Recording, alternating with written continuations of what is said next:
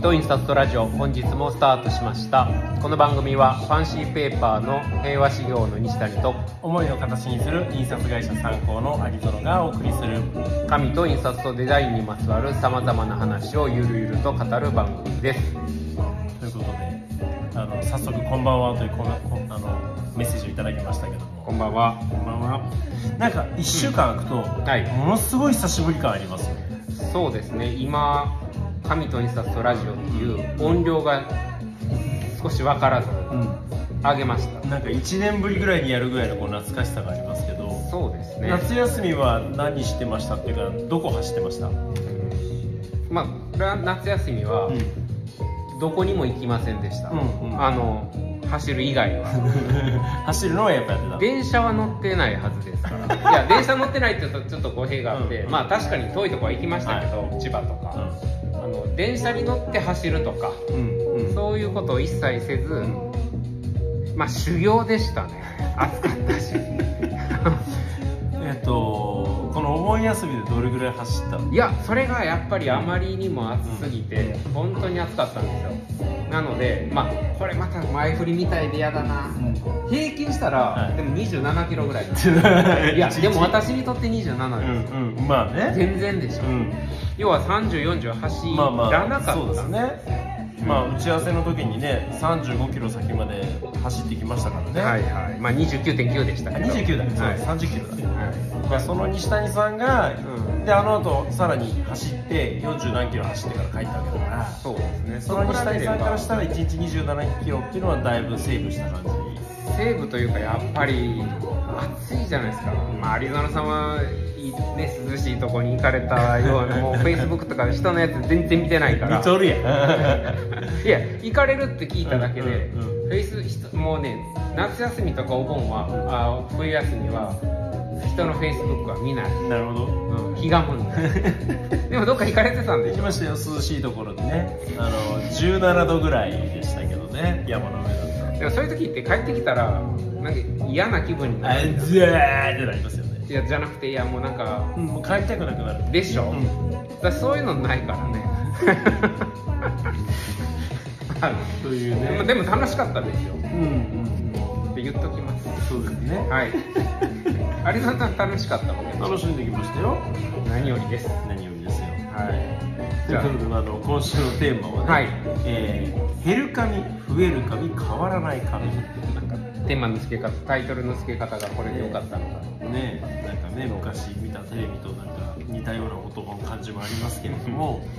えっと、はい。まあこのね、まあ、この10年ぐらいをうん。ちょっと区切った中で、はいあこんな紙減ったなとか、うん。こういう印刷物減ったなとか見なくなったなっていうものとか、うん。あとは逆にあこれ増えたよねとか最近、ま、10年前見なかったけど今見るようになった、うん。みたいなことをうん。ちょっと掘り下げていければなというふうに思うんですけど。減ったなしかなく終しわからないよね ってならないように、うん無理やり。無理やりにでも無理やりじゃないよ。プラスのものもねちょっと見ていきたいなと思うわけですけどそう。そもそも10年前2013年、はい。これ平成25年？そうだったんですよね。平成25年まだ令なんですよね。和になってなかったんですね、うん。その時の印刷ってうん。どんな状況だったんですか？っていうのも、まあ、ちょっと後ほど話しますけど、僕この時点でははい。印刷業に関わってなかったんでいやびっくりしました。だからそうこういう話をするのが初めてだったんですよね、うんうんうんっていうのは前職にいらっしゃったってことです。そうですね。ちょうど前職から、えー、と家業である参考に来たタイミングっていうのが10年前なので、うんまあ、ちょっとその辺も後ほど話しますけれども、うん。うんこのだ10年前って西谷さん何してるんですか？走ってました。いやそれそれはわかるわ。今ほど走ってなかった。うんうんうん。2013年ってでもねまあどこまでこう、はい俯瞰してみるかは、はい。まあ、またこれ話、うんうん。紙とか印刷にある程度絞っていくんですけど、はい。一応でもまああの基準として出すと震災が2011年ですよね、ああそうですね、うん、だからそこから2年経ってるっていう状況の中で、あのぴったり10年前ではないんですけど2012年の秋に、はい。えっと平和修行で、まあ、私ともう一人人間が今、あのうんうん。辞めたんですけどもともと平和修行にいた2人であの企画を展示会というか企画を考えたんですけど、そのイベントの名前が「加工市」っていうほカタカナで「加工1」っていうイベントをして、でこれが何のイベントだったかというと加工会社4社、まあ、ディレクター経営士のいるうん。東北市場者さんん。発酵紙のコスモテックさん、はい。製本の篠原志功さん、で、えー、と製本あと穴開け後半の小林団斎さん、うんまあやばいまあ今にしてみたらね。うん。もうデザインの引き出しをに登録登場しない時はないぐらいの。そうまあもう変態中の変態キングオブ変態。うん。人たちとはい。紙と、えーの情報を直接デザイナーさんに、えー情報発信する展示。でうん。機械を持ち込んで、うん。小さい機械で、はい。それでその場でノート作ってしまうみたいな。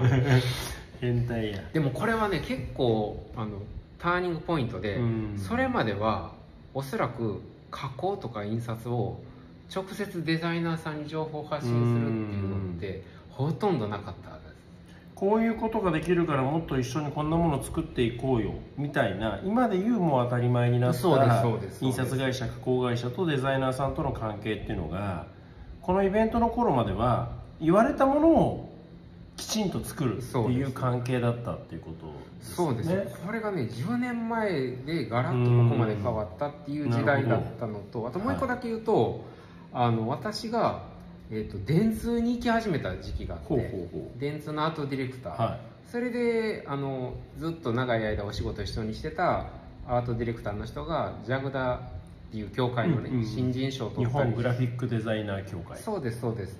そういうあの協会のデザイン大きな賞をうん。受賞したところで平和修行の神もガンガン関わってたみたいなうん。時代といえばなんとなくうん。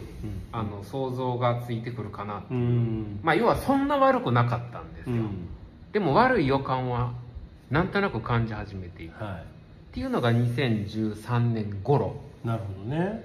だったんですが参考さんは、あのまさに2013年のちょうど今ぐらいこの夏の時期にはい。もともと僕全然違う業界で CD 販売の新生堂という会社にいたんですあらねそうだったんですはい、知っとるやろ。確かに。で、まあ、それの、まあ、なんだろう経営に関わるお仕事をしていて、うん。でそれを退職して家業の参考に入ったのが2013年の夏でで来た途端に、たうん。えっとまあ、当時このビルを借りてたんですけどこのビルのここのそうそうそうそう。コーラボも含めた、ビルの大家さんが倒産しちゃってほビルが競売かかっちゃって。でこれ第三者がまあ落札すると出てかなきゃいけない。うまあそれはそうまあた壊してマンションにするかもしれないそうそうそうしねで当然そんなお金がないんで。あちなみにごめんなさい。うん。スカイツリーって、そまあねれであったの？スカイツリー2012年ですあねじゃあでもこの頃なんだ。そうですそうですじゃあ土地の価値も上がるかもしれない、2012年じゃあ2009年か。あじゃあ震災2011年じゃあ2012年だ。おあそんなもんなそうなんですそうなんです10年前って結構前ですね、でえっ、とまあもう買わざるを得なくなって2014年にこのビルを買い取って。そうなんだ、はい、でそこからでも買ったら今度フロアが空いてしまったんでそのフロア空きフロアをなんとかしなきゃって言ってうん。で墨田区のまあ支援を受けてクリエイター専用のシェアオフィス、まあ、ここのね今いるコーラボスビナ亀沢を作ってオープンしたのが2015年なんで、うん。今から10年前っていうと、もうそんな紙のこととか考えてる暇なかったです。うん。会社潰さないためにうん。銀行と交渉ゴリゴリしてるみたいなそんな時代だったんですねうちからするとそのこのコラボオープンして、うん。まあ、デザイナーさんと付き合いが始まったりとか、うん。そのさっきのね加工市に出られている、ん。まあ、デザイナーさんと直接やり取りをする印刷会社さんとか、うん。加工会社さんと親しくなったりっていう、うん。まあ、そんな時期ですね。うん。だからうんやっぱり印刷物自体が圧倒的にうんうん。下がってきた、うん。出荷量が下がってきたり売上的にもこう減ってきたっていう、うんちょっと手前の時代時期でしたよね。そうですね。うん。まあ、減り始めてはい、まあ、リーマンショックでガーンと減って、らはい。少し回復してるとか、うんうんうん。そういうタイミングにちょうど来た感じですね。なるほどね、うん。だからそんな時代の中で、まあ、さっき交通広告うんうんうん。あのさっき電通の話したじゃない、はいはい代理店、うん。そういうのっていうとあの、駅張り広告ってあったでしょ、うんあったでしょって言ってしまいましたけうんど、うん。うん。で B 売版はい。でかいやつね。あはい。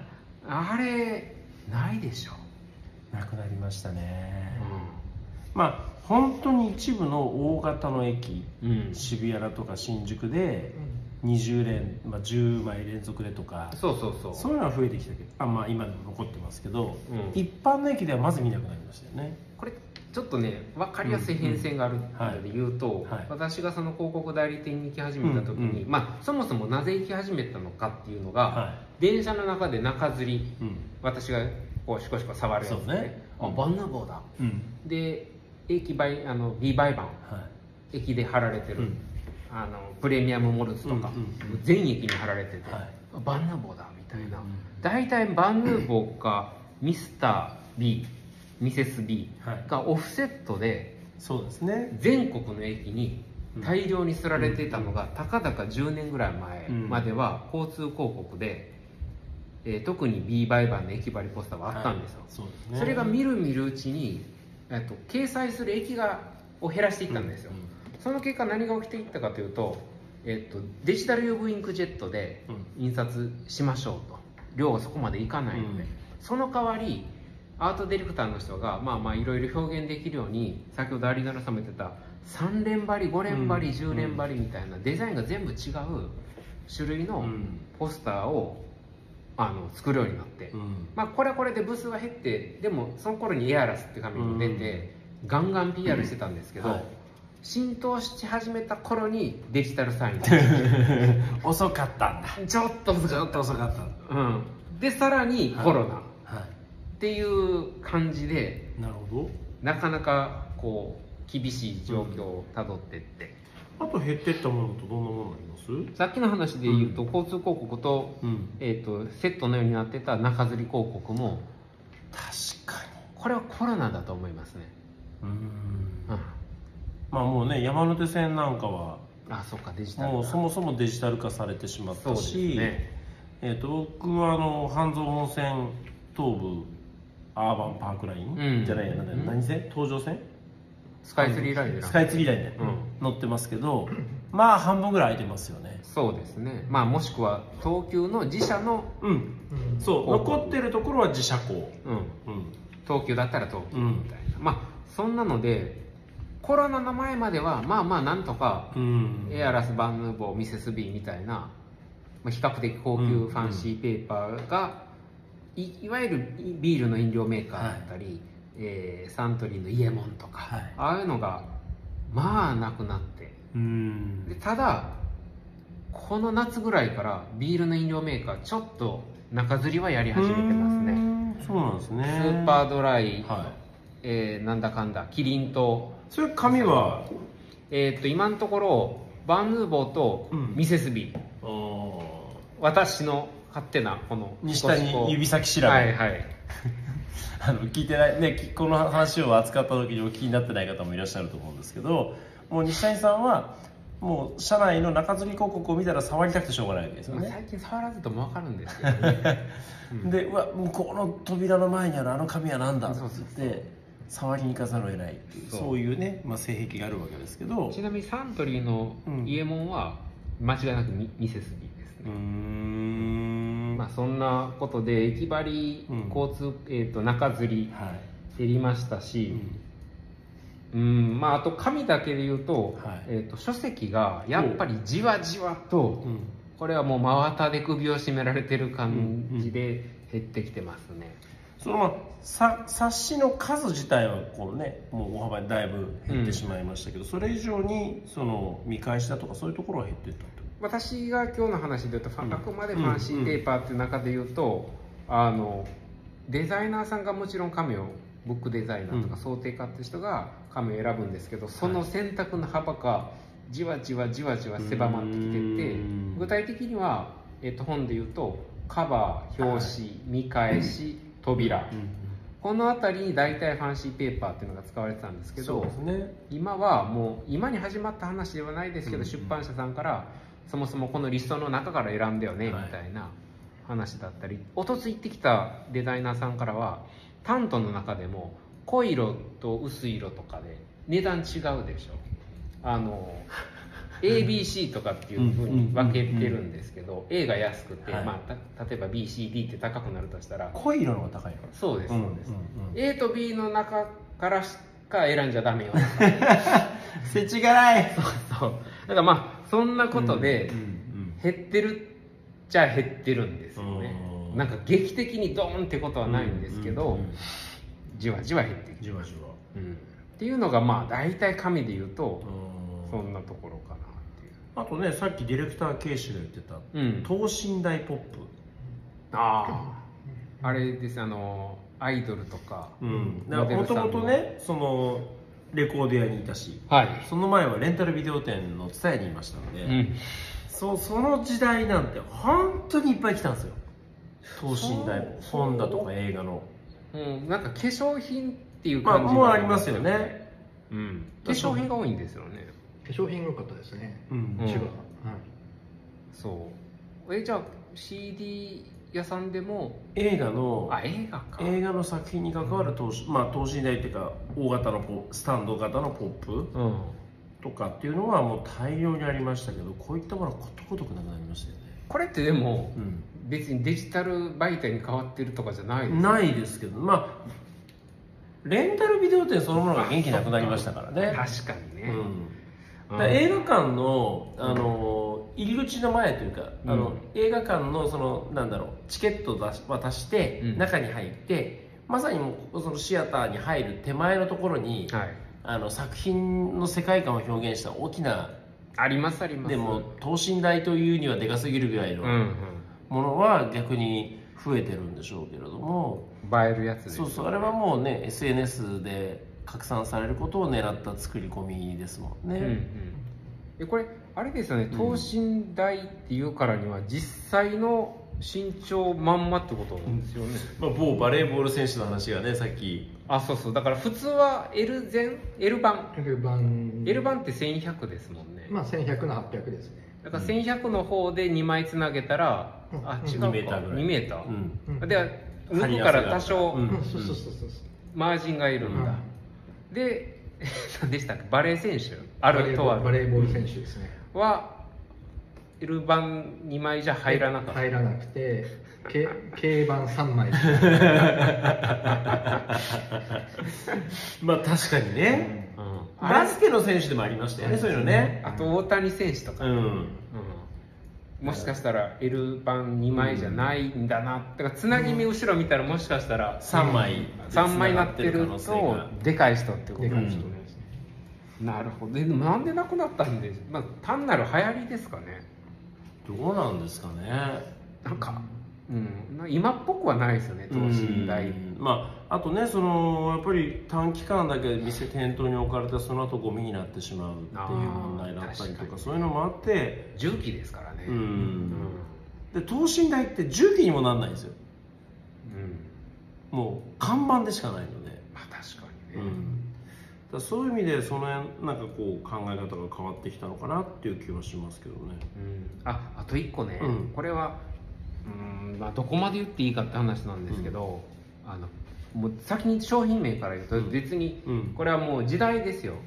B7 トラネクスっていう紙ができてからはファンシーペーパーのこう構図は結構塗り替えられましたね、あのいわゆる先ほどから出てきた高級いうん。高級印刷用紙、うんバンヌーボーミスター B、うん。で平和仕事だと昔からやってるジェントルとかね。うん。そういう紙があるんですけど、うん。その辺がだいぶこのトラビビセブンに、いや安いから、安いから、っうん。ていうのでだいぶ安くてでもなんだろう。ちょっと質感があって、っうん。ていうことで、まあ、確かに人気の紙にはなっていきましたよね。美術館関係なんか大体こういう紙が多かったんですけど、うんうんこの辺はもうほとんど今 B7 シリーズ。ですね、まあこれはもう時代ですよね、うことで。印刷は結構大変ですけどね。まだまだいくんで増え、へあの減ったかも、あと10個ぐらい。あと3時間ぐらいできますけど。できますね、うん。ちょっとプラスのとこ行きましょうか。プラスあるかな？こらこら、プラスはね、うん。やっぱエコロジー関係はめちゃくちゃ増えましたね。あだからもうざざっと言うと、はいあのこれ多分有園さんも何かしら聞かれると思うんですけどプラスチック代替品としてのラベル、うん。紙袋包包装紙みたいなパッケージ包材？そうですね、うん。例えばカレンダーの昔はプラスチックでけプラスチックのクリアケースに入ったカレンダー、はいはい。卓上型の、うんうん。ああいったのも紙製のものに変わったりとか。それこそ中翔さんでやっ、うん。あのトークでやりましたけどリング。もリン紙だったり。グ製本もあその点のり？点のりになったりとか、うん。ですよね。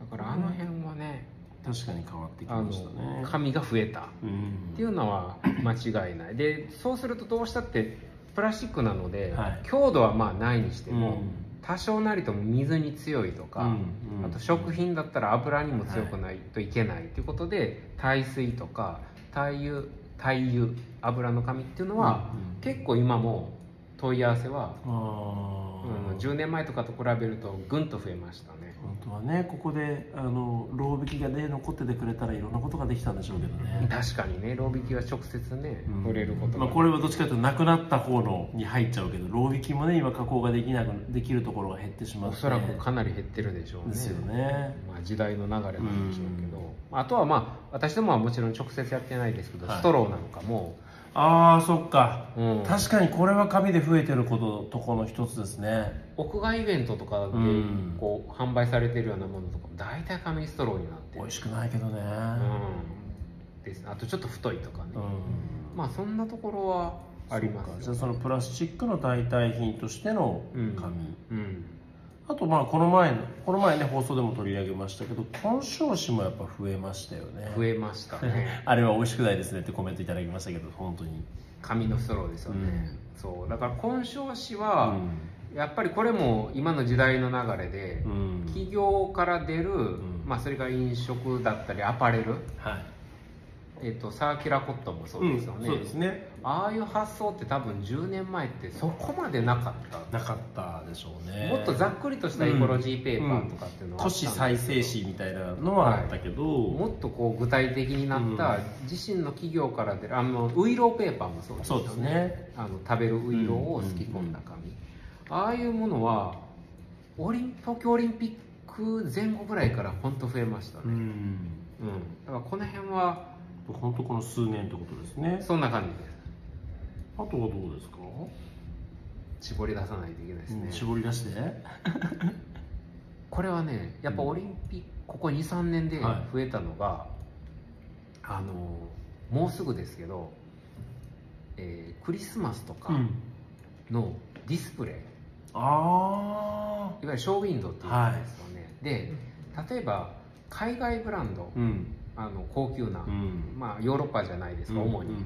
そうすると今ヨーロッパって相当環境に対してうん。厳しいじゃないですか、で紙を指定するっていうわけではないらしいんですけどそのディスプレイって言っても1ヶ月程度でしょ、うん。で終わった時に、えー、と廃棄をはしやすいい。なるほど。素材を使うようにっていう指示が出てるらしくて、そそれまでの重機ってまあ、デパートとかもそうですけどやっぱり主にアクリル樹脂だったり、あとアルミだったりそういうのでこう大きな道具を吸ったり置いたりしてるんですけどまあさすがに透明なアクリルは紙の代替今のところないんですけど、金属質なものこれは、あの平和仕業って金銀パールの紙が多いので、大体紙に置き換わりつつあります、で遠くで見たら分かんないですわからないんんです。ちょっと甘い部分が、うんうんうん。うん。あのこの前、えー、と現代美術館うん。江東区のね現代美術館でクリスチャン・ディオール展ってうん。ありましたけどそこの空間演出でその、まあ、天井からそのレースのカーテンみたいのがはい。大量にさぶら下がってるんですけど、うんそれもやっぱ布じゃなくて紙にレーザー加工したもおのだっおたんですよね。なるほどね。やっぱレーザー加レーザー加工でかなり細かな加工ができるようになったっていうのもいやそれはディスプレイでうん。あの空間演出で紙が使われるようになったうん。きっかけかもしれないです、実はねうん。まあこれ言っていいと思うんですけど、そのディスプレイ作ってられる会社さんがどこに加工されるかって言ったら、うん。あのラジオに出ていただいてロッカさんという名前ですよね。が大体出てくるんで、ちなみに参考さんではありますか？その今までなかったけど最近出てきたみたいな印刷というか、まあ、印あ刷って言い方のうちで言うと関運印刷。シオン印刷とか。そうです。シオンインキを使ったあのまあ今年のねうちの年賀状もこれで作りましたけれども確かに。本当にねサイト経由で月つ月あたり数件問い合わせが うん来ます結構ニッチなのにね。ニッチなんですけどやっぱり触って温度で変化するっていうのはデジタルにはない価値そうかディスですからプレイ触ったって今のところないのか、タッチセンサーで変わるっていうのとやっぱりリアルに目の前のものが変色するっていうのは、やっぱり、ね、情報を伝えることのなんだろうデジタルと紙どっちがいいんだみたいな話以上にやっぱ紙の目目目に見えて分かるその価値だと思うのでここはやっぱ今すごくお問い合わせが多いですね。う。ーん。じゃあその辺はうん。これからもまたちょっと伸びる余地があるっていうことあるかなって気がしますね。うん。ちなみにね、うん。あの減りも増えもしない紙みたいなところでうん。一個言うと、うん。まあ、ちょっとヒントにもなるんでしょうけど、うちであの植毛してる植毛加工のうん。ウーペって紙あるじゃないですか、あのベルベットみたいなね。そうです、はい。で高いんですよ1枚。まあ普通の印刷用紙と比べれば、そんな宇3宙倍5人倍。で大量に使ってますけどね。そう、まあ、私がお金払って買ったんですけど。あれははい。10年前とかその、まあ、ここ最近ちょっと売り上げが落ちてる中でも、あんま関係ない。あんな高い紙が。であれは例えば分かりやすいところで卒業証書の,、うん。あのケース。はい。に箔がポンと押されてええ。る大学の、はい。ああいうのがまあまあよく使われたりあとディスプレイ、はい。バレンタインとかの上に載せる。ああいうのが多いんですけどこういうのはねやっぱメディアじゃないからなのか。変わりようがないですもんね。そう、まあ、もっと売れてくれたら本当は嬉しいんですけど、ん。でもでも減るってことがこれだけ世の中の紙が減へってる中でねあんまり変わらないんですよね、じゃあもうこれから平和さんウウーペ一本でいきましょう。まあ、もしくはウーペシリーズでどんどん新商品作る。ファンシーペーパーの平和修行じゃなくてウーペの平和修行。きついな。まあそんなんでね、うん。あの減りも増えもしあんまり変わらないっていうのもあるって話です。まあ、そういう意味では本当にその真っ白い紙でうん。印刷の再現性を求めていたようなね、うん。まあ、そのカタログだとかパンフラとかチラシだったりとかっていうものはやっぱり相当なスピードで今減少しているけれども、うん。そうじゃないこう今までにない分野っていうのはやっぱ使われていってるってことなんですかね。そうですね、うん。まあだからちょっとずつ新しいうん。あの使われ方っていうのが、うん。多分一周回ってっていう言い方でもいいのかもしれないですけど、うん。要は知らない人にとっては新鮮なわけですから。そうですね。いわゆるファンシーペーパーが、だからそういう人たちにいかにどんどん情報を届けていくかっていうのがうんうん多分これからもうやれやらないといけないことなんだろうなっていう。そうですね、まあ、第2第3のウーペラとかうん。そのまあねうちで言うと増えてるのはその観音印刷だったりとか、いっうん。いやだって知らない人絶対いますから。ぱいまだねいらっしゃるでしょうからね、うん、なんかそういう人たちにうん。どう情報を届けるかっていうために、まあ、このラジオやってるみたいなもんですけどね、綺麗に収まりましたね。うん、上谷杉太郎さんもねそのために。そう150回ぐらいやってたらねそういうなんかまとめるみたいなうん。小細工も。えでも時間そろそろね。そうですね。いう感じで。来週何やりましょうか？来週は、まあギリギリ夏だからうん。ちょっと怖い話みたいな、怖い話。できます？もういっぱいありますよ。あ本当に？神はあんまりないかもしれないですけど。もうね聞いただけで背筋が寒くなるような話はね多分。失敗談とかも含めて、うん。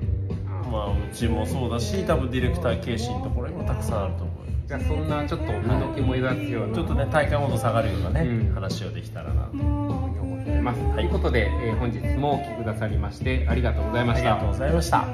この番組はファンシーペーパーの平和指導の西谷と思いを形にする印刷会社参考のアニゾノがお送りしました。ではまた来週。さようなら